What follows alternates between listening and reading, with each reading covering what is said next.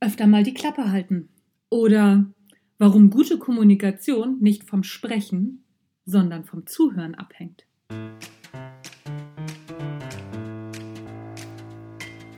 Hallo und herzlich willkommen zum Natural Leadership Podcast.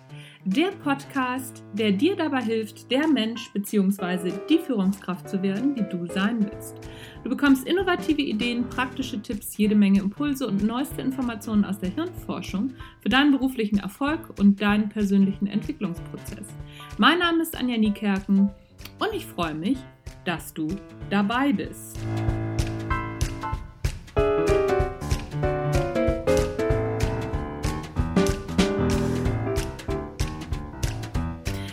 Heute habe ich einmal für dich den ersten Teil aufgenommen und zwar von einem Vortrag, den ich auf dem Uponor-Kongress 2018 in Tirol gehalten habe.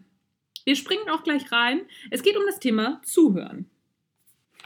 Vielleicht hast du als Kind das Buch Momo von Michael Ende gelesen oder man hat es dir vorgelesen. Oder vielleicht liest du es auch gerade deinen Kindern vor. Ist noch gar nicht so lange her, da habe ich meinem Sohn die folgenden Zeilen vorgelesen. So kam es, dass Momo sehr viel Besuch hatte. Man sah fast immer jemanden bei ihr sitzen, der angelegentlich mit ihr redete. Und wer sie brauchte und nicht kommen konnte, schickte nach ihr, um sie zu holen. Und wenn er nicht gemerkt hatte, dass er sie brauchte, zu dem sagten die anderen, geh doch zu Momo.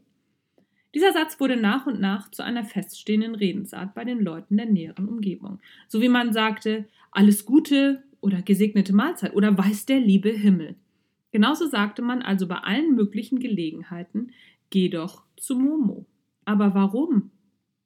War Momo vielleicht unglaublich klug, so dass sie jedem Menschen einen guten Rat geben konnte? Fand sie immer die richtigen Worte, wenn jemand Trost brauchte?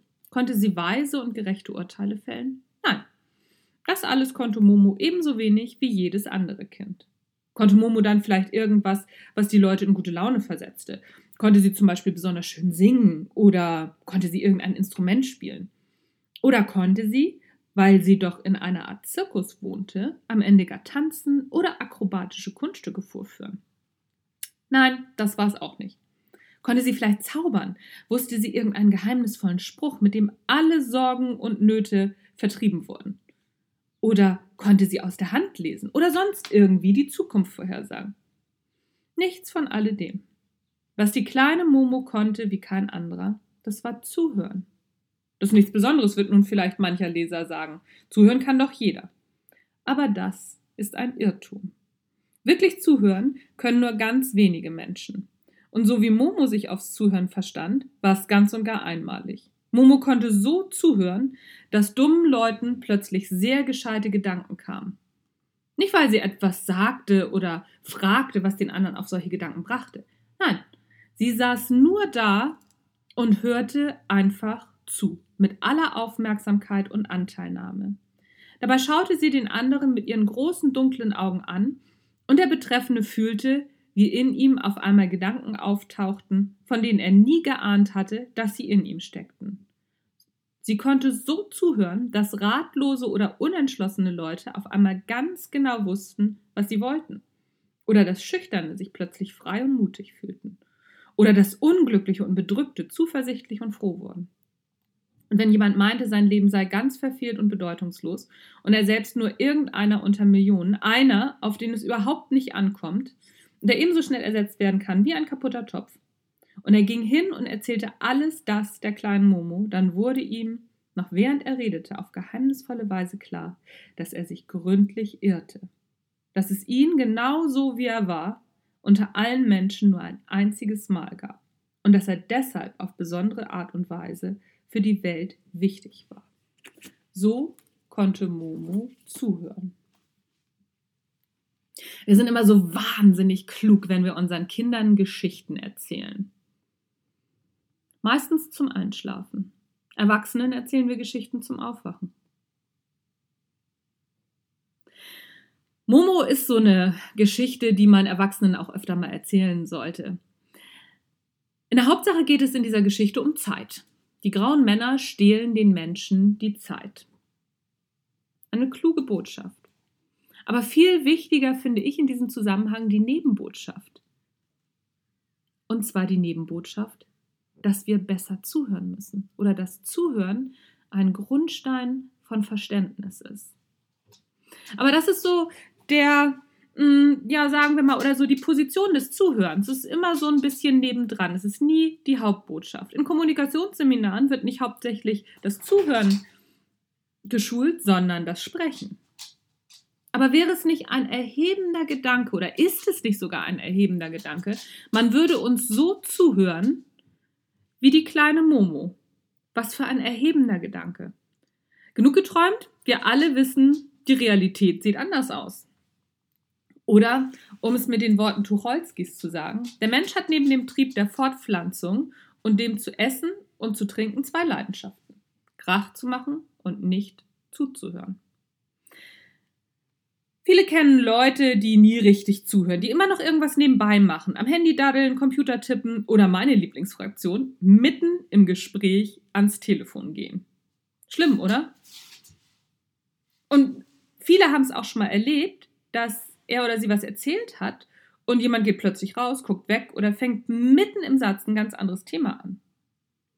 Eine meiner besten Freundinnen, die macht das andauernd. Wir sitzen zum Beispiel im Restaurant, ich erzähle ihr irgendwas wirklich Wichtiges und dann fängt sie an, sich umzuschauen und durch den Raum zu gucken, so suchend und guckt immer nur so zwischendurch mal kurz zu mir und nickt ganz hastig. Und dann fragt sie auf einmal, sag mal, hast du auch Durst? Willst du auch was trinken? Ich hasse das. Weil ich genau weiß, sie hat mir die letzten mindestens zehn Minuten nicht zugehört. Falls sich die Herren jetzt wundern, ja, Frauen machen das untereinander auch. Mein Mann behauptet zwar auch immer wieder, ich würde das auch mit ihm machen, aber mal unter uns, ich glaube das nicht wirklich. Ich glaube, ich bin eine wirklich gute Zuhörerin. Und da bin ich in guter Gesellschaft. 96 Prozent der Erwachsenen halten sich Umfragen zufolge für gute Zuhörer. Trotzdem können wir uns häufig des Gefühls nicht erwehren, dass keiner mehr wirklich zuhört, oder? Da scheint doch irgendwas nicht so ganz zusammenzupassen.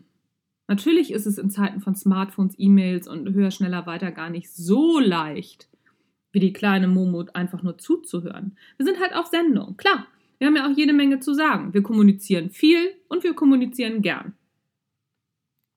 In der Regel haben die meisten von uns schon Gesprächsführungs-, Präsentations- oder Rhetorikkurse gemacht.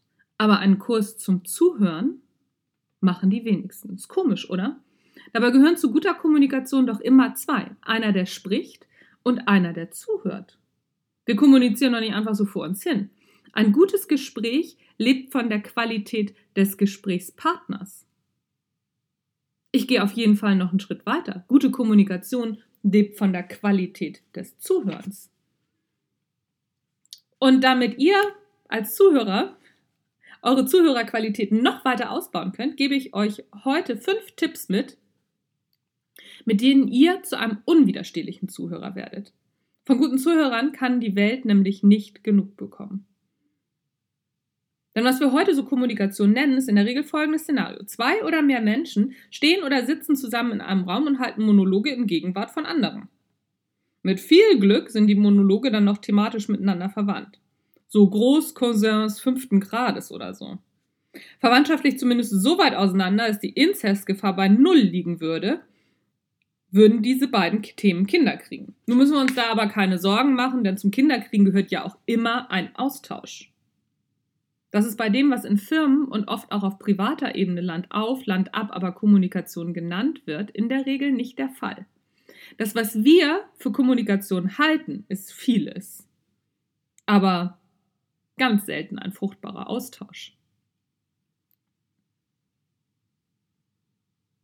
Was wir als Gespräch heute bezeichnen, ist in der Regel eine mehr oder, mehr oder weniger differenzierte Geräuschkulisse. Denn wenn niemand zuhört, ist es vielleicht nicht mal das. Viele kennen die folgende philosophische Frage. Wenn im Wald ein Baum umfällt und niemand ist dort, um es zu hören, macht der Baum dann ein Geräusch? Machen wir uns doch mal den Spaß und wandeln die Frage ein bisschen ab. Wenn ich eine Meinung oder eine Idee habe und keiner hört mir zu, wenn ich sie erzähle, gibt es diese Idee dann überhaupt? Wenn man sich das jetzt so richtig überlegt, gar nicht mehr so spaßig, oder?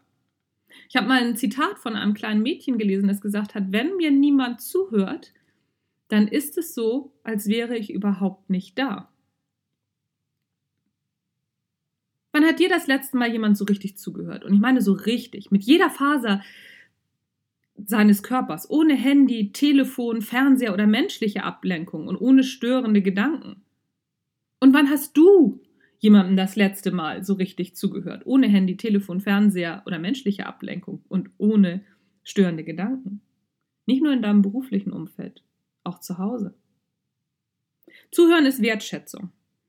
Ich werde immer wieder gefragt, sag mal Mensch, Anja, wie mache ich das denn mit der Wertschätzung? Ich kann ja nicht andauernd rumlaufen und jedem auf die Schulter klopfen und alle naslang loben. Das ist ja auch nicht Sinn der Sache.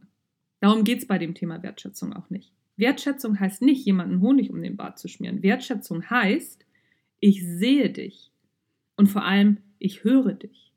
Ich höre dir zu. Im letzten Jahr haben die Krankenkassen mal wieder herausgefunden, dass jeder fünfte Arbeitnehmer in Deutschland innerlich gekündigt hat und in seinem Job nur noch das Notwendigste erledigt. Das klingt nicht viel, aber wenn wir uns mal den unternehmerischen Schaden ausrechnen, dann denken wir vermutlich ganz anders. Der wichtigste Auslöser für mangelndes Engagement ist mangelnde Wertschätzung. Dabei ist es so einfach. Wir müssten nur mehr zuhören. Wir lieben Menschen, die uns zuhören. Ich mag das auch. Wenn ich was Besonderes erlebt habe, dann finde ich es großartig, wenn ich was erzählen kann. Und wenn mir dann noch jemand nicht nur zuhört, sondern auch noch Fragen stellt, dann bin ich fast schon verliebt. Das kennt ihr doch auch, oder? Wisst ihr, woher das kommt? Sprechen ist tatsächlich geil. Zumindest für unser Gehirn.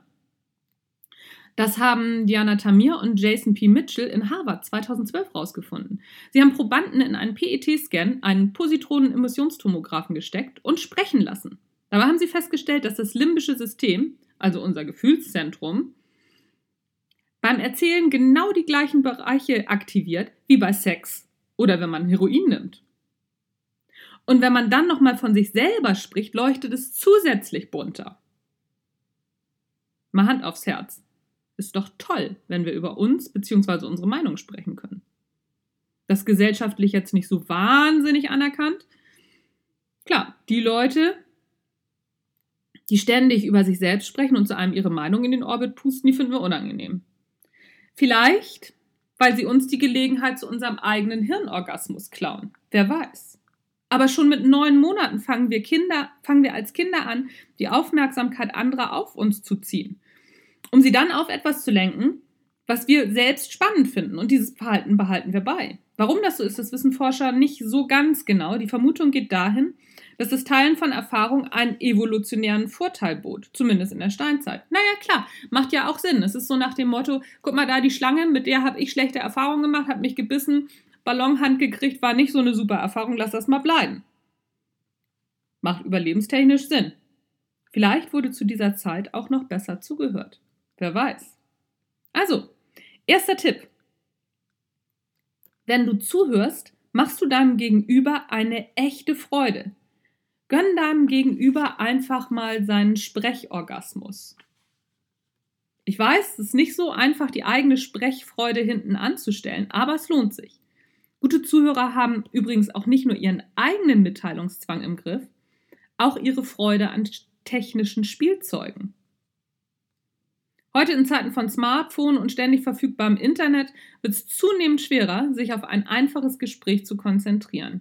Bitte nicht falsch verstehen. Ich liebe mein iPhone, mein iPad und vor allem meinen iMac. Ich raste förmlich aus, wenn ich einen kurzen Post bei Facebook lese und dann zur neuesten Studie über gruppendynamisches Verhalten im multimedialen Kontext springen kann. Und gleich danach kann ich dann noch einen Beitrag von einem Bekannten liken. Super. Finde ich richtig toll.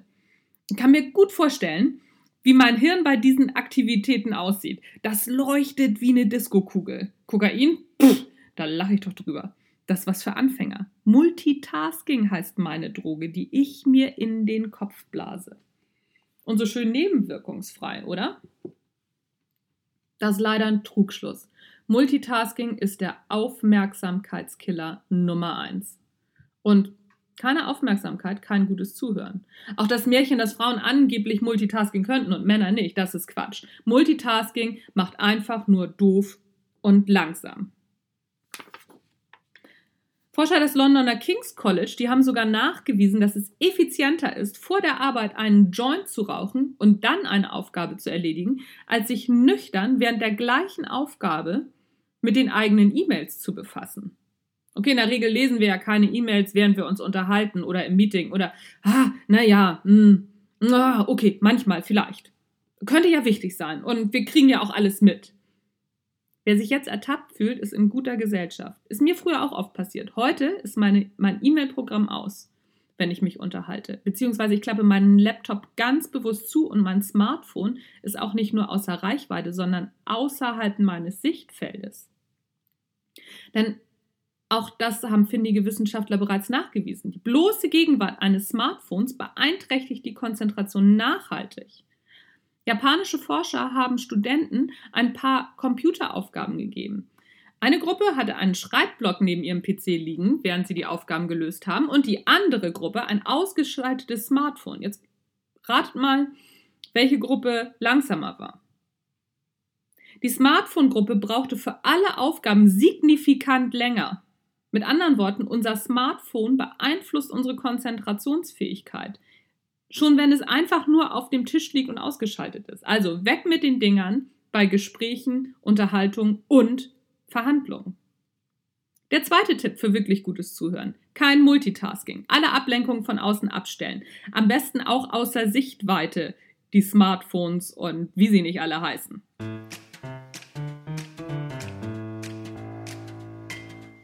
So, das war der erste Teil des Vortrags, den ich auf dem Upono-Kongress gehalten habe. Mit natürlich leichten Abwandlungen. Ich habe das entsprechend dem Podcast-Format natürlich etwas angepasst.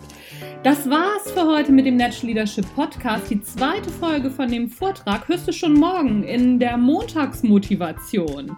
Mein Name ist Anja Niekerken, du hast den Natural Leadership Podcast gehört. Vielen Dank fürs Zuhören. Das war super. Bis zum nächsten Mal. Tschüss, bis dann.